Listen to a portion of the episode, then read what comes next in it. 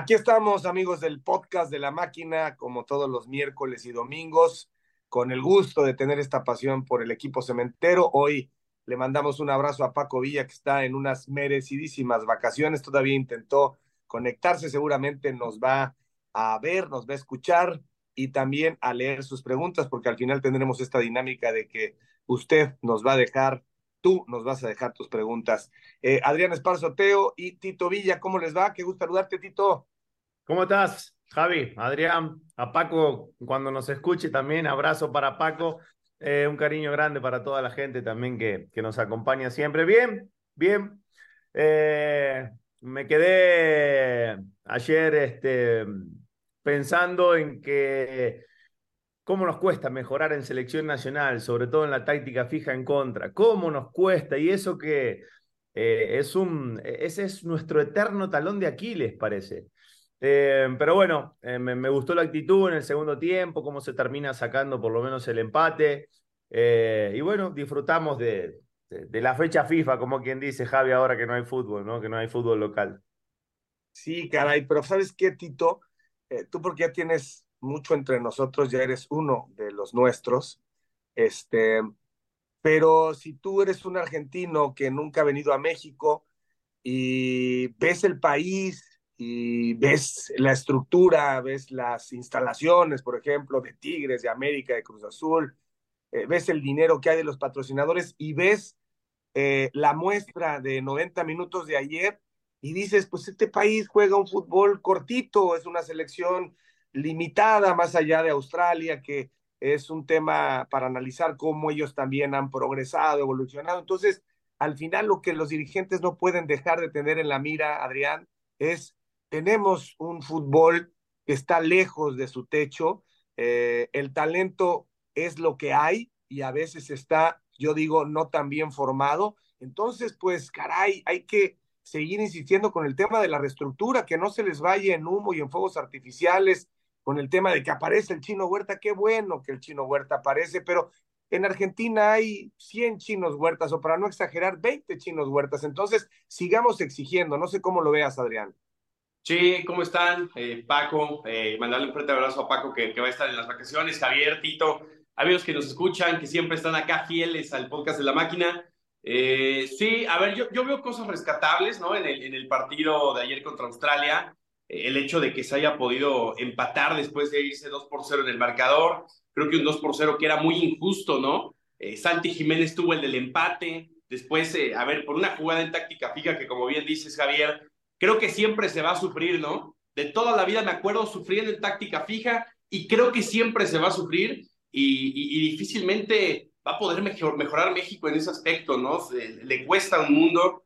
Ahorita se dice que va, va a estar con las asesorías de Bernardo Cueva, ¿no? Se llama eh, esta persona que trabaja en el Brentford de la Premier, que también está en Noruega trabajando aspectos específicos de la táctica fija. Ojalá pueda mejorar, pero la verdad es que es un tema histórico, histórico de la selección mexicana, pero sí veo cosas destacadas, veo temas individuales destacados. Lo de Eric Sánchez me sigue gustando cada vez que está en la cancha. Lo del Chino Huerta creo que va a ser un jugador que va a empezar a generar mucho ruido. Uriel Antuna otra vez que me gustó. Muchos dicen las fintas locas de Uriel Antuna, pero es el jugador que más genera de la selección mexicana. Eh, me gustó Johan Vázquez. Es decir, creo que individualmente hay detalles importantes. Y creo que Australia no era un rival molero, ¿no? Como muchos pensaban, para mí no es un rival molero, es un rival que venía con todos sus jugadores, que en la anterior Copa del Mundo hay que recordar, solo en fase de grupos pierde con Francia, sí por goleada, pero gana dos partidos más avanza a los octavos de final y recuerdo que le dio una batalla muy buena a Argentina, ¿no? En los octavos de final y después ha tenido algunos eh, partidos amistosos bastante, bastante buenos. Así es que creo que era un rival difícil, un rival complicado, un rival al que tenías que ganarle, sí, pero que tampoco era tan accesible. Y bueno, veo cosas ahí interesantes de la selección mexicana. Y para comentar justamente, Javier, por ejemplo, veíamos a Jordi Cortizo, ¿no? Que es un jugador que está haciendo ruido, que está jugando muy bien en Monterrey yo sé que por ahí, tocando un poquito el tema de Cruz Azul, vamos a seguir con la selección mexicana, hubo molestias, sobre todo en los últimos meses, porque se preguntan todos por qué Cruz Azul nunca se hizo y no se ha hecho en los últimos años de jugadores como Jordi Cortizo cuando estaba en el Puebla, como Berterame o Nico Ibáñez cuando estaba en el Atlético de San Luis, con jugadores que cuando están en equipos chicos son más que accesibles, ¿por qué nunca se hicieron de ellos? Y sé que Jordi Cortizo es uno de los jugadores que hoy en día provocan molestia de decir, ¿por qué? Si hay una inteligencia deportiva, si hay un equipo ¿Cómo detrás. no? Se hicieron, se hicieron de tabó en su momento, ¿cómo no? Así es. Pero bueno, ahí saliéndome un poquito de, de, selección, solo porque me acordé del caso de Jordi Cortizo que ya me habían platicado en Cruz Azul. Oye, a ver, pero yo te pregunto, eh, Tito, Adrián, hablando de, la coyuntura Selección Nacional Cruz Azul, ¿cuál es tu valoración, Tito, del protagonismo de Charlie? O sea, después de la lesión y después de la operación, Charlie eh, ha estado siempre pues llamado a ser el gran cerebro de la selección mexicana y hoy me parece que quizá eh, Jaime Lozano se da cuenta de lo que da o de lo que ya dio, te pregunto, y busca otras alternativas. Eh, no sé si es un tema de confianza, no sé si es un tema futbolístico, pero, pero yo pensé que a estas alturas, por edad y por talento, Charlie iba a gravitar mucho más en Cruz Azul y tenía que ser o debía ser indispensable en selección mexicana. Te, te, soy sincero, te digo lo que pienso con respecto a Charlie Rodríguez. Creo que el tema de su dinámica es lo que le juega en contra. Porque por talento, por capacidad, eh, por la manera que tiene de, de resolver las acciones, por, por, la visión de campo que tiene, por la técnica. Te puedo poner muchas cualidades de Charlie Rodríguez este, como, digamos, para, para poder verlo ahí. El tema es que para mí hay un tema de dinámica que es lo que le juega en contra y lo que le juega en contra a HH, y te puedo mencionar a varios así. Eh, y creo que por eso se ha quedado. Hoy el fútbol se juega a una velocidad y sobre todo en ese sector, Javier, que, que tienes que ser muy dinámico. Y si tú ves el fútbol de Charlie, eh, y no es una crítica contra Charlie, el chico es así, pero me cuesta que a sus, ¿qué tiene Adrián? ¿25, 26 tiene Charlie? 26. 26 años. Eh, o sea, te cuesta ver a un, a un futbolista que, que, tenga, que tenga ese prototipo de, trop, de trote medio trotón, ¿no? medio, medio cansino. Eh, y yo creo que es eso lo que le termina jugando en contra, Javier, porque eh, creo que en cuanto a otras características, eh, compite de mucho mejor manera, porque, a ver, Adrián mencionaba a Eric Sánchez. ¿Qué es lo que lo distingue a Eric Sánchez, este, Adrián? Explosión. La dinámica que tiene para recuperar y para jugar, incluso para proyectarse. Es más técnico, tiene más capacidad para leer el juego o tiene, eh, digamos, eh, tiene ese pase punzante que tiene Charlie. Para mí no. Para mí Charlie es mucho mejor en esas capacidades. Pero tiene dinámica y hoy el fútbol demanda dinámica en ese sector. Entonces, por eso, eh, tanto él como Chávez en su momento, con otros atributos igual, tienen otro tipo de dinámica y por eso se terminan imponiendo, para mí. Mm. Que, que es, todo un, es, todo un, tema porque, porque la edad la tiene como para ser exigido por el preparador físico y que las mediciones que hoy son absolutas le hicieran ver lo evidente a Charlie. Oye, tienes que ser mucho más competitivo en dinámica para ser fundamental, porque si los técnicos de pronto le dicen, bueno, mira, con esa pausa, con esa eh, luminosidad que tienes, con eso basta, pues entonces el chico también, porque yo lo considero un chamaco, o sea, podría ser, podría ser tranquilamente mi hijo, creo que, creo que lo tiene que ver Charlie, Charlie tiene que ver eso, este, Adrián, no sé si se lo digan. Sí, mira, yo creo que Charlie eh, tiene una calidad, por lo menos en Cruz Azul, superior al resto, ¿no? Creo que hay jugadores muy buenos en Cruz Azul, pero si tuviéramos que poner la línea media, Charlie está mucho más arriba pero sí creo que le está faltando algo más a Charlie para ser titular indiscutible en selección mexicana, que creo que con el Tata Martino llegó a hacerlo. El Tata Martino lo veía como un pilar en la selección mexicana y estaba llamado a ser titular también eh, en la Copa del Mundo. Se pierde un poco con esa lesión precisamente en Mazatlán, ¿no? Eh, esa lesión que tiene ahí con Jefferson Intriago, si mal no recuerdo, en esa entrada eh, el que la consideró el mismo Charlie Rodríguez de mala leche, ¿no? Leche, y a partir de ese momento le ha costado mucho trabajo, estoy de acuerdo con Tito, tal vez es un poquito ese ritmo, ¿no? Que te termina otorgando, creo que hay, no sé si inclusive físicamente Eh, a lo mejor le falta un poquito de trabajo a Charlie Rodríguez, pero sí yo considero totalmente que está acá, pero le falta un piquito para, para poder afianzarse, ¿no? Como un jugador referente en selección mexicana. Y por eso creo que muchas veces nos preguntamos por qué no le alcanza para ser el, mediocampista titular, aunque claro, es buena noticia siempre que esté en las convocatorias y que esté ahí. Quería preguntarles, ustedes recordarán en enero de 2021, no, enero de 2022 fue aquel mercado de transferencias. Hoy, año y medio después, ¿quién salió ganando en esos intercambios de cuatro jugadores que hoy en día están en selección mexicana? Un cambio fue Uriel Antuna por Roberto Alvarado y el otro cambio que fue Luis Romo por Charlie Rodríguez, ahí con cierta cantidad de dinero por parte de Cruz Azul, que pagó dos millones de dólares más por cuestión de edad, sobre todo de Charlie Rodríguez, que es más joven que Luis Romo. Para ustedes, ¿quién salió ganando año y medio después de estos intercambios? Está buena, está buena la pregunta porque, porque Antuna, este, la verdad es que creo que Antuna ha sido rentable para Cruz Azul. El Piojo rindió en Cruz Azul y rinde en Chivas. Y entre Romo y Charlie hay, hay unos picos, ¿no? Hay, hay, un, hay un ir y venir, porque Romo también de pronto se nos pierde y luego explota y aparece. Está, está buena la pregunta. Quizá por los dos millones de dólares, te diría que por ese detalle se la daría quizá no, no a Cruz Azul. Yo creo, Adrián, creo, Adrián, a ver, yo me la juego, ¿eh? no le doy vueltas como, como Javi, que me que le que agarra la bicicleta y me empieza a dar vueltas. Eh, creo que el tema Antuna Piojo sale ganando Cruz Azul. Me parece que Antuna eh, más allá de esta condición de que no termina bien las jugadas, que tienen un área de mejora muy importante eh, en esa capacidad, se ha consolidado en Cruz Azul, es elemento vital, si no está él, tenemos un problemón ahí por, ese, por esa banda derecha eh, y es fundamental. En la máquina y no solamente en la máquina, en la selección. En la selección también se ha empezado a consolidar, ha tomado eh, esa banda derecha y es él, es él y dos más adelante, ¿no? Digo, bueno, por lo menos hasta, no sé si se, si se, si se recupera el Tecatito, si vuelve al Chucky o no sé, pero por lo menos de momento Uriel es el, es el extremo derecho de la selección nacional. Eh, y en cuanto a, Charlie y a Romo, eh, esa sí está pareja.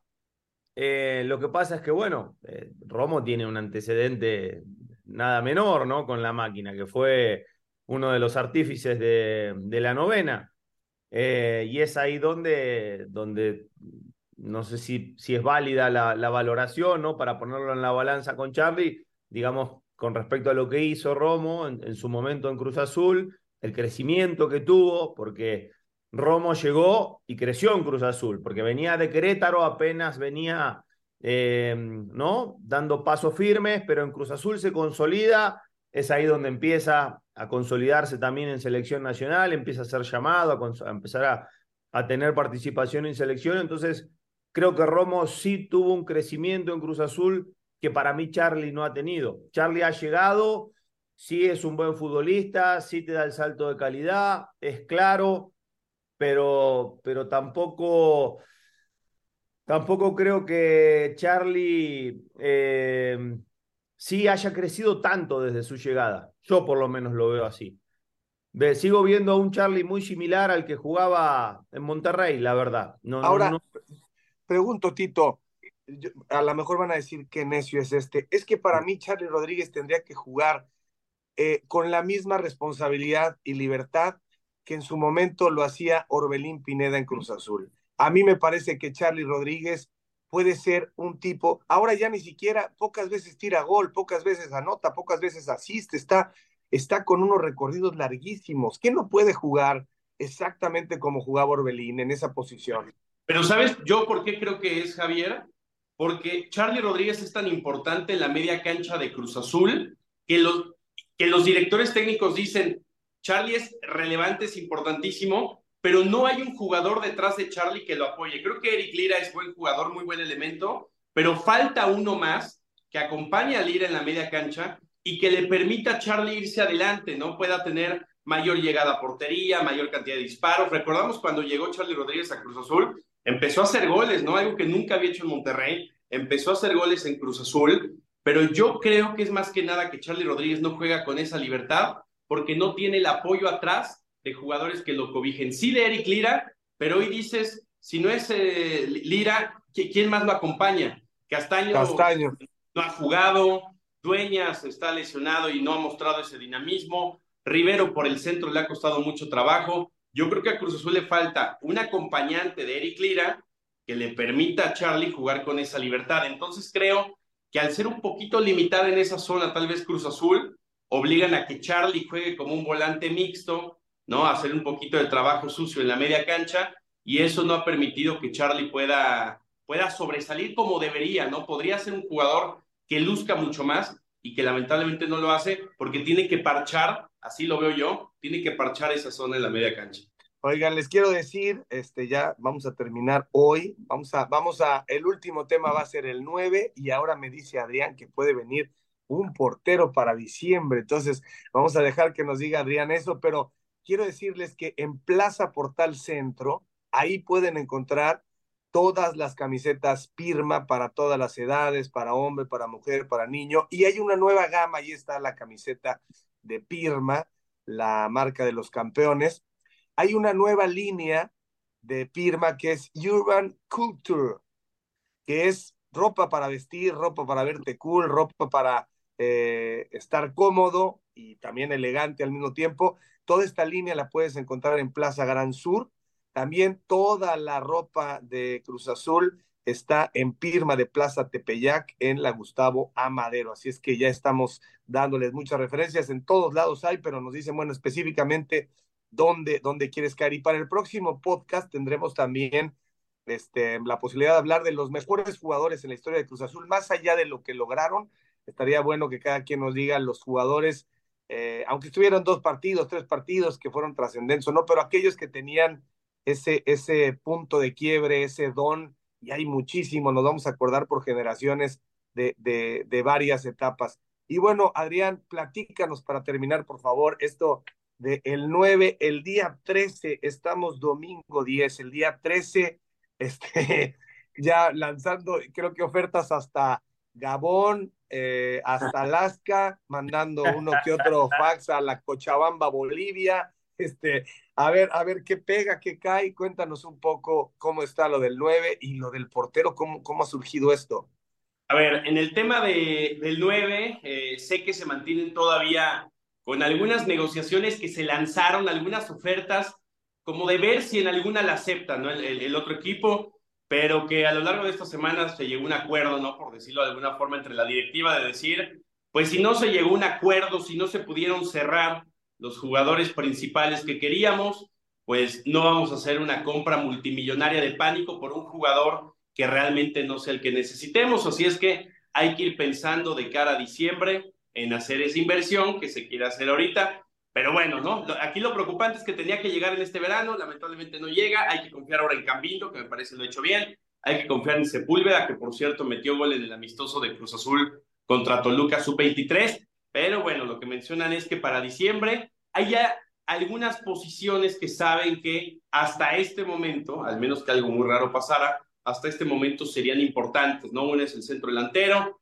otro que se tiene considerado es la portería. Hay que ver a Andrés Budiño cómo responde, hay que ver el caso de Sebastián también, cómo cierra ¿no? el torneo, esto no se acaba hasta que se acaba, y hay que ver cómo cierran el torneo, sobre todo creo yo más el caso de, de Budiño, ¿no? Por lo que se ha comentado, y inclusive en la lateral también se tiene contemplado que en este momento faltan, ¿no? Hay algunas variantes, faltan algunos jugadores. La buena noticia es que Carlos Vargas ya se recuperó y también sumó sus primeros minutos desde febrero, es decir, siete meses pasaron y ya volvió a tener minutos en este partido amistoso contra Toluca. De una vez se los adelanto, es muy probable que vaya a la convocatoria del viernes contra Mazatlán, dependiendo cómo lo vea Joaquín Moreno, podría ser el caso de Carlos Vargas. Hay que ver si Alonso Escobosa también se recupera. Pero bueno, en cuanto a, las posiciones que hasta este momento se tienen contemplado, que hay que empezar a ver, que hay que empezar a checar qué, qué opciones hay,